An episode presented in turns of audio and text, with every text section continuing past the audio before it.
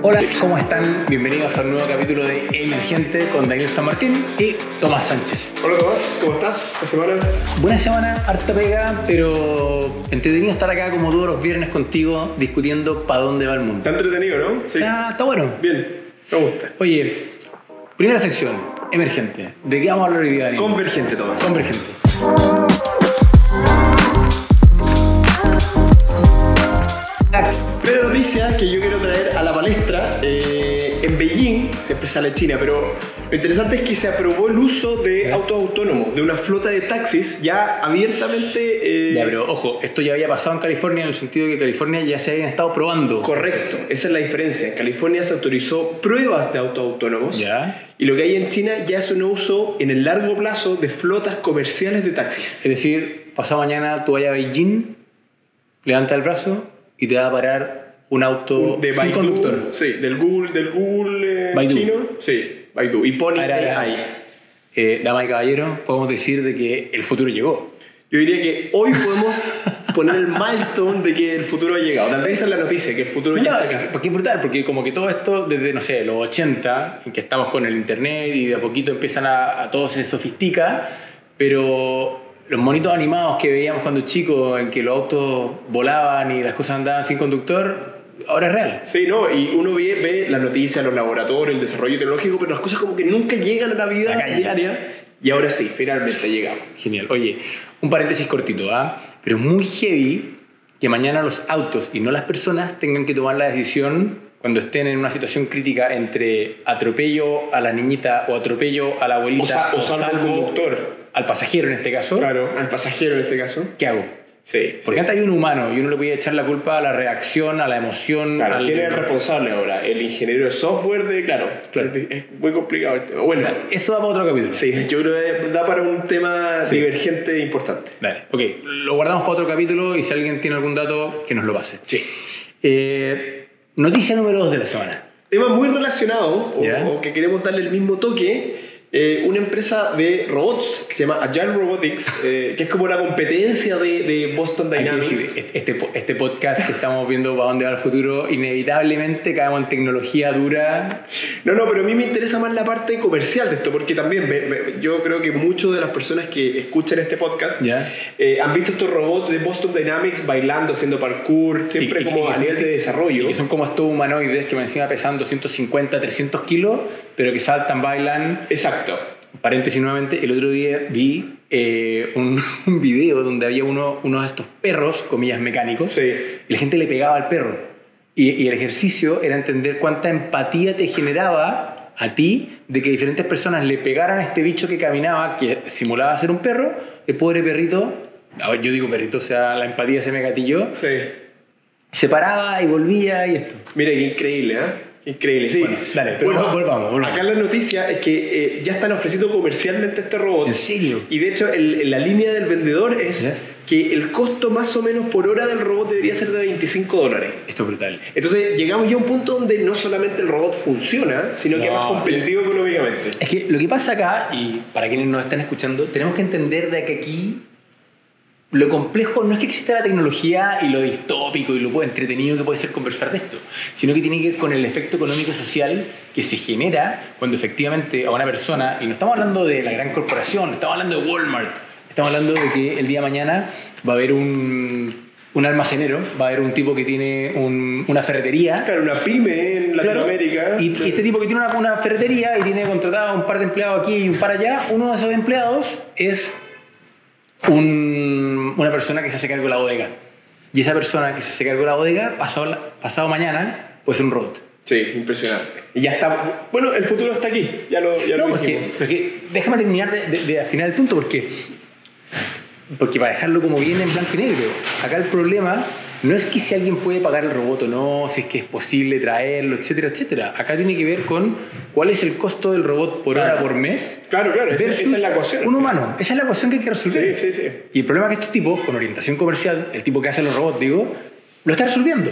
Exacto, no, estamos llegando ya a ese punto donde, donde ya es una opción, digamos. Claro, y no, y no hay que gastar, no sé, 20 millones de pesos para comprarse el, No, de el hecho, robot. lo que, lo que uno podría pensar que las compañías van a empezar a ofrecer estos robots como arrendados, no necesariamente te lo tienes que comprar como, vas- como un servicio. Y el robot no lega. Eh, Exacto, efectivamente, está siempre ahí dándole... dándole Ojo, y, con y todo. también para, que lo- porque lo- para terminar vamos a cerrar el contexto y con esto cierro. No tiene que ser un humanoide con cara y con pelo. Tiene que ser simplemente Que fue- un, una no, de cuestión hecho, con un de par hecho, de bracitos y una Sí, oruga. es bien y- extraño tener los, los pies como dados vueltas, es como un, no sé, como un mamífero, las- los pies de atrás. Están como, Claro, entonces es bien como- extraño porque efectivamente es mucho más eficiente para, mover las cajas y Mm. todo. Claro, Eh, tener, tener la rodilla invertida. Sí, sí. Como los... mm, Ah, los camellos son así. La de adelante. ah, Bueno, bueno, da lo mismo. Eh, eso es para el podcast de biología. Oye, Siga prontamente. oye, ¿vamos al tercer tema? Vamos al tercer tema. Y te va a enojar Ah, no, conmigo, ya, te no, va. no, sí, ya. ¿Tú Es cachai que no puedo evitarlo. Gente querida, ustedes saben que Daniel, toda la semana discutimos l- la pauta y siempre mete ChatGPT por algún lado. Logro convencerlo. No, pero esta vez Tomás es relacionado, pero es una competencia. a Dale, ya. ChatGPT. ¿Cuál, cuál es la competencia de ChatGPT que está haciendo? Un grupo de investigadores de Stanford vino con una idea que yo encontré absolutamente genial y que no podía perder la oportunidad de traerla. Para entender lo que hizo este grupo de, de investigadores hay que entender muy rápidamente cómo se entrenó a ChatGPT. Dale. ChatGPT, como hemos comentado varias veces, corre sobre un modelo que se llama Ya. GPT-3, que se, que, se, que se entrena so- a sí mismo en Internet, o sea, como self- self- Self-Reinforcement Learning. Pero lo interesante es que después de se hace otra capa de entrenamiento con seres humanos.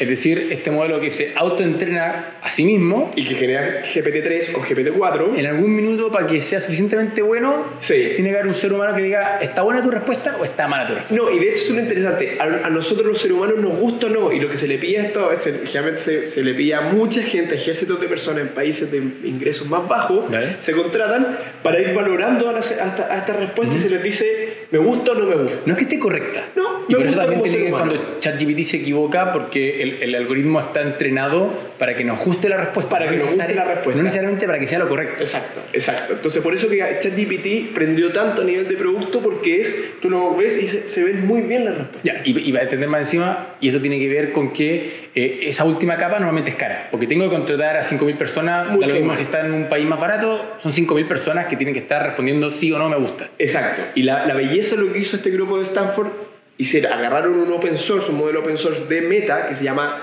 Lama, llama eh, en español. Y para entrenar a la última capa, en vez de utilizar seres humanos, utilizaron el propio ChatGPT. ¡No! es que prueba, la, ca- Entonces- la cagó el hack. El- entonces, Lama, entrenado por ChatGPT, en vez de seres humanos, de un modelo que ellos le llaman alpaca. ¿En serio? Alpaca, alpaca le pusieron, o sea, Esto- buscan esto, un ¿no? poco alpaca. En verdad, alpaca, lama y alpaca. Lama y alpaca. O sea, como que esto podría ser un el modelo. próximo, no sé, si Vicuña o... y contaron, le dijeron, ¿cuánto nos gastamos? Bueno, nosotros sabemos que esta parte, el entrenamiento costó cientos de millones de dólares, el entrenamiento de, de ChatGPT, Claro. En verdad, fueron cientos de millones. cientos de O millones. sea, no fueron varios millones de dólares, fueron Cien- cientos de millones. Cientos de millones.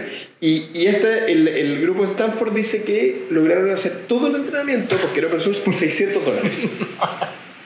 ¿Por qué estaban usando Porque ChatGPT? estaba yo- Entonces, sí. ChatGPT es el que dice si le gusta la Sí, respuesta y o lo no. interesante que le cayó ChatGPT a los de Stanford, le dijeron, oye, estás ocupando mi modelo. Y si- en, lo- en los privacy, yo nunca lo leí, por supuesto, hay una parte que dice, tú no puedes usar mi modelo para entrenar a otros modelos. No. O sea, tenemos ahora un problema comercial legal. Ahora hay un problema, un problema. Y obviamente la gente s- de Stanford se defiende diciendo, no, esto es un proyecto solo de investigación, etcétera, etcétera. Hermoso. Entonces, muy, muy interesante. Hermoso. Ojo, igual genial los abogados de ChatGPT de haber puesto esa cláusula Sí, en la o letra sea, ya chica lo del tenían claro que era contrato. algo que podía llegar a ocurrir. Brutal, me encanta. ¿Viste? Dale. Perfecto. Cierre, cierre de sección convergente. Cierre de sección. Vamos entonces a... Emergente. Vamos con Emergente.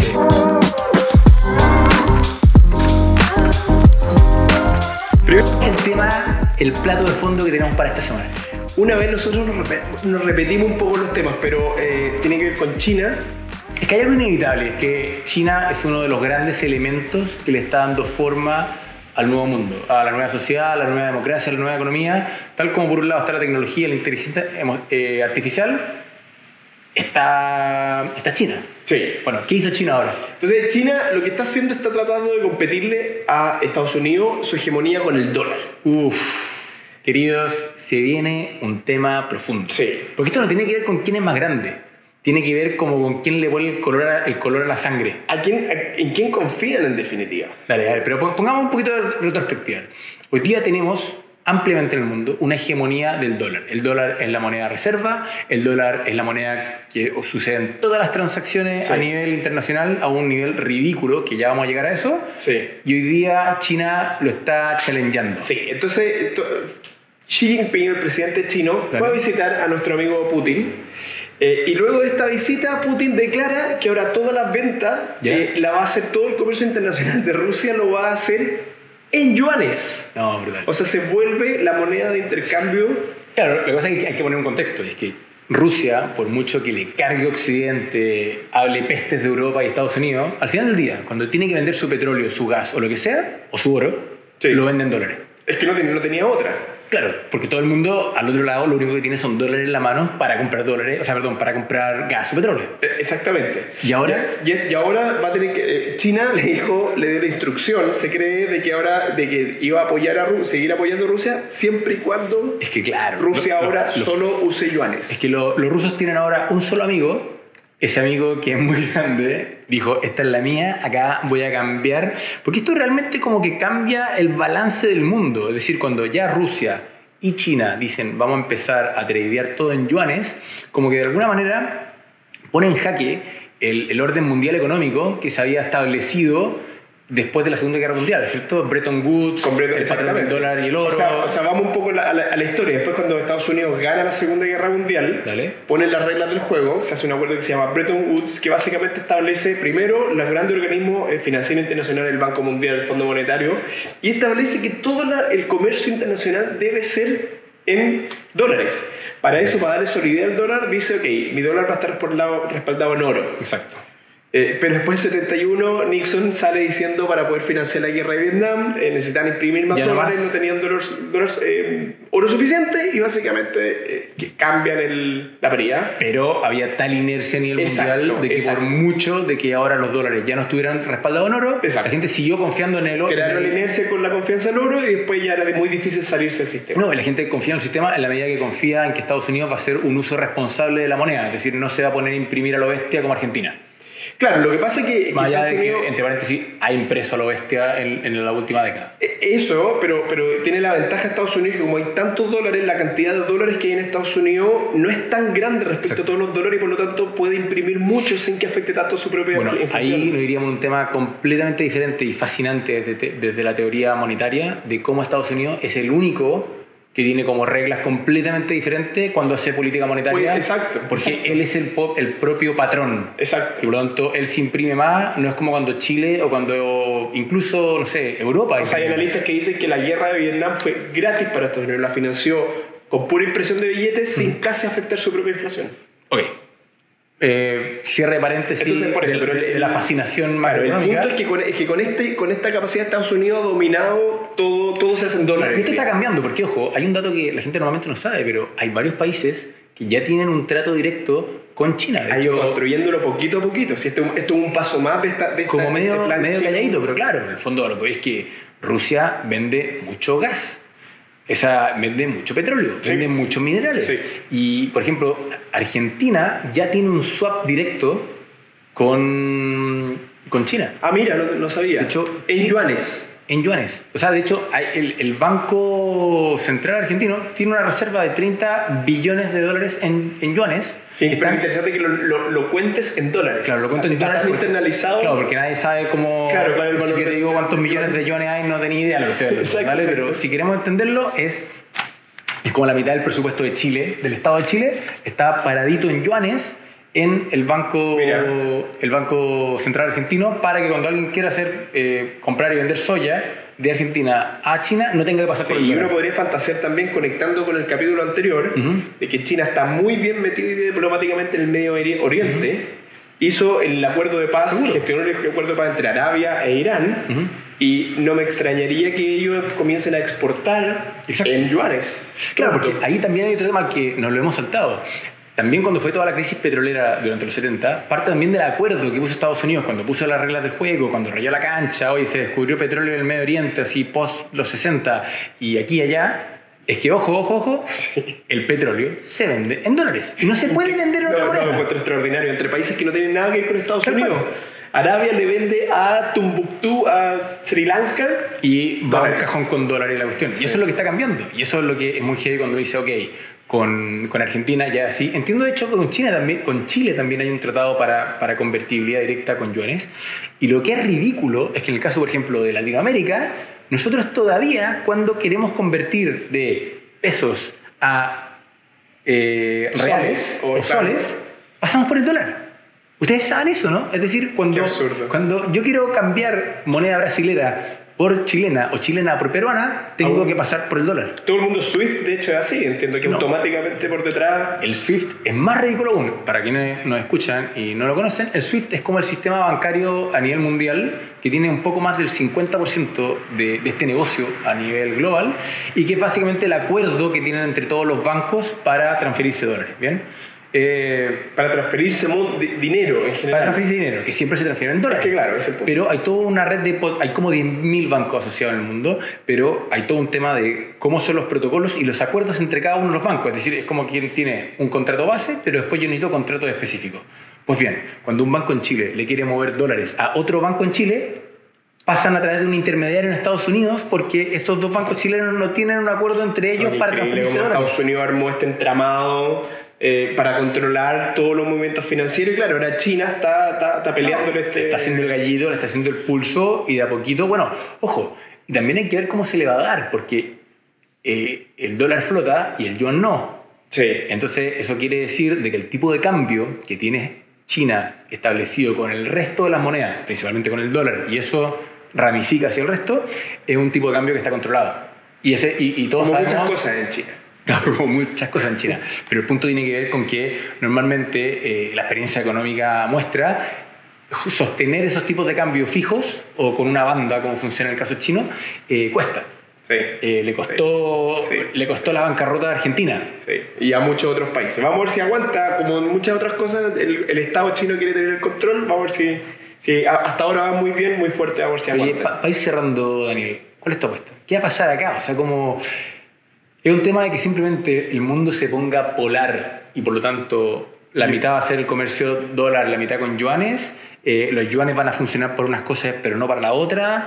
Eh, ¿cuál, cuál es el siguiente golpe de gracia que se pega a China? Nadie económico? tiene, nadie tiene la bola de cristal, pero todo, todo parecería mostrar que estamos yendo a un mundo fragmentado, a, un- Mm. a- a- a un- a dos mundos.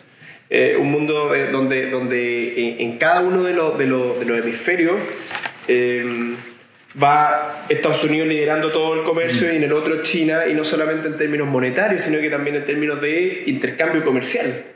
Tú cachas que hay una teoría económica, pero está bastante probada, de que cuando las grandes potencias se pelean entre ellas comercialmente, gana todo el resto.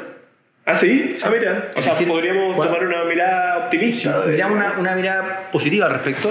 Cuando China y Estados Unidos dejan de comerciar entre ellos, implica que ellos necesitan comprarse mutuamente, pero a otras personas. Entonces, lo que antes le compraba China a Estados Unidos, Nos ahora volvemos le- como se- intermediadores todo lo demás Exactamente. de este, de este sistema o, que está como. o productores. Y por lo Mm. tanto, como estos dos antes eran grandes animales muy eficientes, Sí. ahora el chino tiene que empezar a comprarle a Vietnam y el gringo a México. Sí. Y México a su vez empieza a generar una cadena productiva con otros países, Vietnam con otros países, y deja de ser simplemente este comercio bilateral. Claro, que hay todo un reordenamiento de flujos financieros y de bienes que es muy difícil de predecir. Bueno, Que- Eh, de hecho le pasó a Australia. Tú cachai que Australia, eh, estado, perdón, China hace un par de años atrás, como una manera de hacerle el gallito con este poder económico, cuando Australia firmó un pacto militar que se llama el Quad, Sí. ¿cierto? Con India, con Japón y con Estados Unidos, China dijo, ok, no puedo protestar militarmente, pero puedo protestar económicamente. Y en dos o tres años le, cost- le cortó todo el comercio a Australia. Australia, en buena medida, Como vive... sanciones a- claro, como una- pero una, una sanción para callado. no Sí, es como cuando Estados sí, Unidos sí. sale y anuncia en A lo- conferencia a los de Estados prensa- Unidos, sí. En conferencia de prensa le Vamos vamos a a cortar, castigar a- sino que de la noche a la mañana eh, Australia, que le vendía muchísimo hierro y carbón, de la noche a la mañana, estos son dos años, le cortó la compra y pasó a comprarle a Indonesia. ¿Bien? Y, y es impresionante cómo Australia igual se la arregló. O sea, como que se movieron las cosas, lo que ahora Indonesia le empezó a vender a, a China, se lo dejó vender a alguien más, ese alguien más llamó a Australia y compró el hierro, compró todo. Y claro, toda, toda la red se, re- se reconfigura. Pero es verdad igual es, esa, cómo la economía se usa como, como arma. Como una arma, sí, por supuesto. Bueno, lo que está haciendo hoy día accidente con, con Putin y compañía, ¿no? Por- ah, de a uno. Sanciones. Está bien. Oye, siguiente tema. Vamos al siguiente, a la siguiente sección, de hecho. Siguiente sección. Vamos que se puede. ¿Cuál es? Oye, em, ¿Cuál es? Divergente. Muy bien. Me aprendí las secciones, muy bien. Oye, Divergente. Vamos a pelar un poquito el cable de manera pseudoestructurada. ¿Cuál es el tema, Daniel? Un tema. Sí, pa- comencemos con, con- con la- con una noticia ¿Cuál? eh, que es eh, se lanzó el último informe del IPCC, que es el panel que entrega eh, lo- el estado del cambio climático. Ya, ojo, ojo. No es que se lanzó el último informe, se ratificó. Se ratifi- eh, se- se- durante los últimos meses han, han salido seis informes. El último informe está, es el resumen de ello y se ratifica por los miembros de las Naciones Unidas. Ya. Que es muy relevante, No sé porque si se básicamente los acuerdan, países dicen pero como hace, estamos de acuerdo. como hace un año atrás fue, fue como esta gran noticia de que si bien llevábamos hablando del calentamiento global durante 20 años, ahora pasó que, no sé, fueron mil, cinco mil eh, investigadores a nivel mundial con un montón de informes complementarios. sí, Creo que 90 eran- países, investigaron en 90 Claro, pero países. eran como 10.000 informes, o sea, o eran 10.000 estudios. Sí, Oye, sí, es un- es un gran compendio de... el estudio de cuánto se derritieron lo- los, glaciares en Finlandia y cuánto se movieron los peces en Japón. O sea, y todo se complementaba y llegaban a la conclusión de que efectivamente desde la época preindustrial la temperatura del mundo había subido 100% comprobado de que era por los humanos. Sí. ¿Cuánto Sí, era? 1.1 grados. Dale. Y tenemos hoy día el riesgo de que esto no puede subir más de... O sea, la idea del Acuerdo de París, todos los acuerdos, es que no suba más de 1.5, Dale. que O ya sea, está, está- muy difícil. Estamos 0,4. Lo estamos que- a que 0,4. hacer a 4 Nos y queda vamos hacer- la trayectoria de, de Yo lo, que superarlo. vi- yo lo que he visto y he leído en varios informes que de nuevo he leído el último año es que estamos mal. Es decir, a ese cero, o sea, nos vamos a pasar del Nos vamos a 1.5 pasar, de sí. todas maneras. Lo más probable, sí. Y hay una cuestión muy peluda porque la cantidad de plata que se necesita para cambiar la matriz productiva del planeta es brutal. Es decir, no hay ningún... Es que esa es una discusión muy profunda, pero si tú. hay- El argumento es que el costo económico, si tú lo quieres todo, de no hacer esa inversión es mucho más. Claro, pero un costo en largo plazo. Es como el típico Exacto. problema de, de- de todo gobierno. Y, Exacto. y voy a hablar de todo Exacto. gobierno y toda empresa, de que tú decías, ah, esto es problema de Estados Unidos del 2050. Y yo soy presidente de Estados Unidos hoy día. Ay, exacto. Y le pasa lo mismo al presidente de Chile, le pasa lo mismo al presidente de una corporación, sea Walmart o sea Falabella. O sea, hay, mucho- hay muchos autores que reco- dicen hoy día los sistemas de liderazgo de- Exacto. democrático mm, es imposible Bueno, que solucionemos el Es que encuentro global. muy interesante llegar a eso, porque al final del día lo que nos está pasando es que ideológicamente nadie tiene un set de herramientas que se alinee tanto con el largo plazo. Es decir, si tú te vas al extremo, Sí. a un hiper super libre mercado, la teoría de la teoría, el amigo Hayek te estaría diciendo, no, no, no, los agentes económicos van a ajustar porque en base a, a expectativas racionales... Sí, por medio saben- de los mercados de futuros, como los mer- Simon a- dice. Exacto, a través de Pero los no, mercados de no, futuro no, no está perfecto. se va a ajustar porque todo el mundo sabe que el 2060 va a estar la gran cagada. Sí. Pero sabemos que eso no va a pasar. ¿Por Sí, qué? sí. Porque ese Ah, mismo bien. ejemplo lo llevamos a el colapso de Lehman Brothers el 2008 No, y fue y- lo mismo. Oye, tenemos un problema de corto plazo, todo el mundo Y hay asimetrías de información. vende estas eh, cuchufletas de hipotecarias que no servían para nada, pero con tal de hacer los números del cuarter y ganarme el bono a fin de año, Sí. yo estoy dispuesto a vender a mi madre. sí.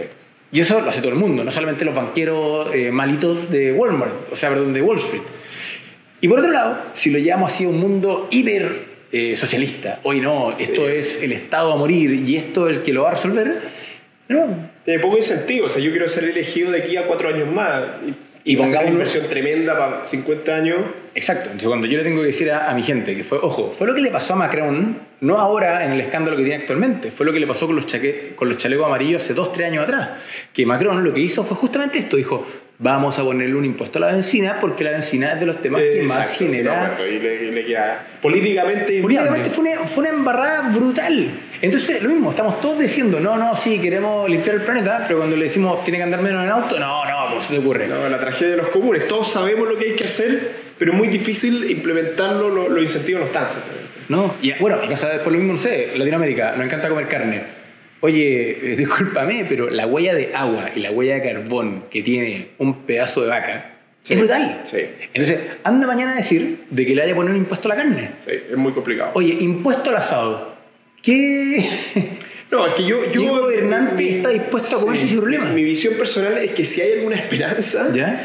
es vía tecnología, es vía lo que- y muy relacionado con esto conectado con el principio de que, de que sea realmente más barato la renovable. Bueno, y esa es la esperanza, ¿no? Es un poco la tesis de Bill Gates. Sí, que de- por ejemplo la energía solar ha bajado mucho más el precio por, por, por kilowatt producido de lo que se esperaba Ujú. y eso ha sido lo que más, de las cosas que más ha influido. Claro, pero- Entonces, lo que hay que hacer es bajar los precios para que privadamente te convenga Claro, pero, eh, o sea, ser, el- ser limpio. Está bien, pero te das cuenta que igual es brutal porque estás como intentando hackear el problema. Es decir, te estás diciendo, como no puedo resolver el problema porque los humanos no se van a poner de acuerdo en consumir menos, eh, Claro. ser más limpios, tener ciudades más sustentables, lo que tengo que hacer es hacerle gratis la tontera. Exacto, que no sea un, un dilema moral. No, que no sea un, un- un dilema de, de cambio de vida, porque De cambio de al vida, final del exacto. día le están diciendo, mire, usted vive con, no sé, voy a inventarte, mil dólares, y ahora le vamos a poner un impuesto para que o adapte su estilo de vida o mantenga su estilo de vida pero con 800. Tú te vas a reír de mí, Tomás, pero yo creo que la gran esperanza es la inteligencia artificial. Ok. La capacidad de bajar los costos de, de mucha industria y de ser económicamente más... Está bien, pero igual tiene un problema por medio, por ejemplo. Casi la mitad de las emisiones globales se explican por eh, industrias que no son electrificables, es decir, la producción de acero, eh, la producción de cemento, eh, el transporte pesado, eh, los fertilizantes, ojo.